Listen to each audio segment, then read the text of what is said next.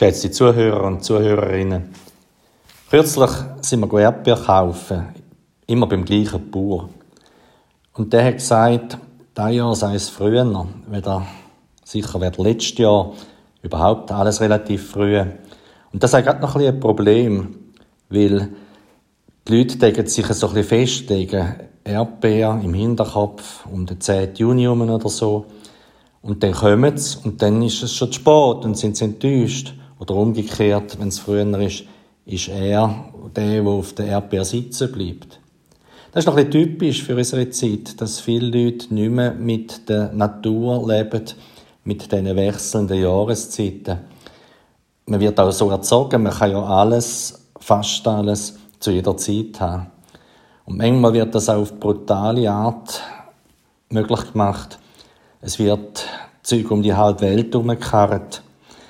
Oder besonders brutal habe ich es einmal erlebt, wo ein Weizenfeld zwei, drei Wochen vor der Ernte mit Bagger ausgehoben worden ist, weil man einfach nicht können warten Der Bau müssen jetzt angefangen werden.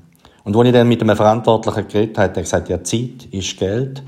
Es wäre teurer gekommen, noch mal drei Wochen zu warten, weder der Ertrag von dem Weizenfeld. Das hat mich mögen. Ich konnte fast nicht zuschauen.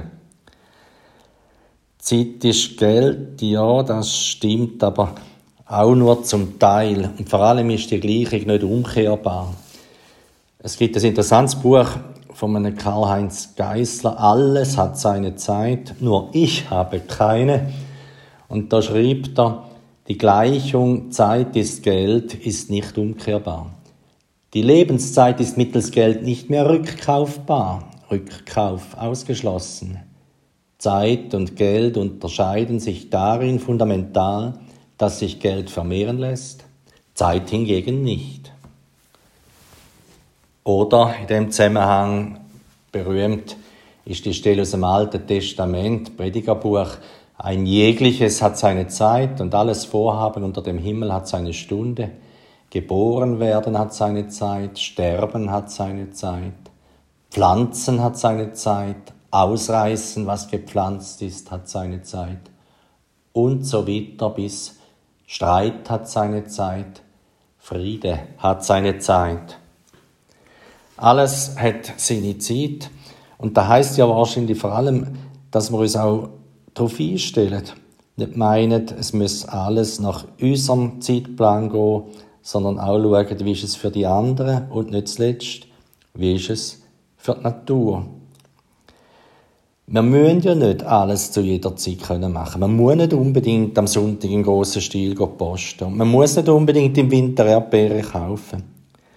Und man muss ja auch nicht, wenn man mal ein bisschen älter ist, unbedingt auf jung machen. Das wirkt nur komisch. Die Haltung hat so meine ich, viel auch mit dem Glauben zu tun. Ich bin Pfarrer, mein Name ist Wilfried Bührer aus dem Thurgau, Kirchenratspräsident gewesen.